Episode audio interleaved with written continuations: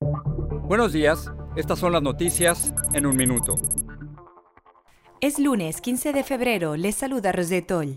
Sigue la potente tormenta invernal que mantiene en alerta a 46 estados y puede dejar hasta 12 pulgadas de nieve. Le seguirá una masa de aire ártico sobre el centro del país esta semana. En Oregón, Texas y Virginia se registran más de un millón de clientes sin luz. El presidente Biden aprobó la declaración de emergencia en Texas para facilitar recursos.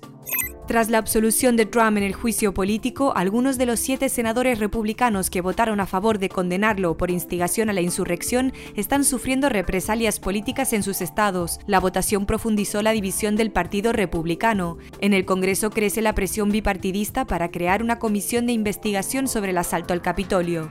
En la conmemoración de los tres años de la matanza de Parkland, el presidente Biden pidió al Congreso cambios urgentes en la ley de armas, como la exigencia de verificación de antecedentes, prohibir armas de asalto y eliminar la inmunidad de fabricantes.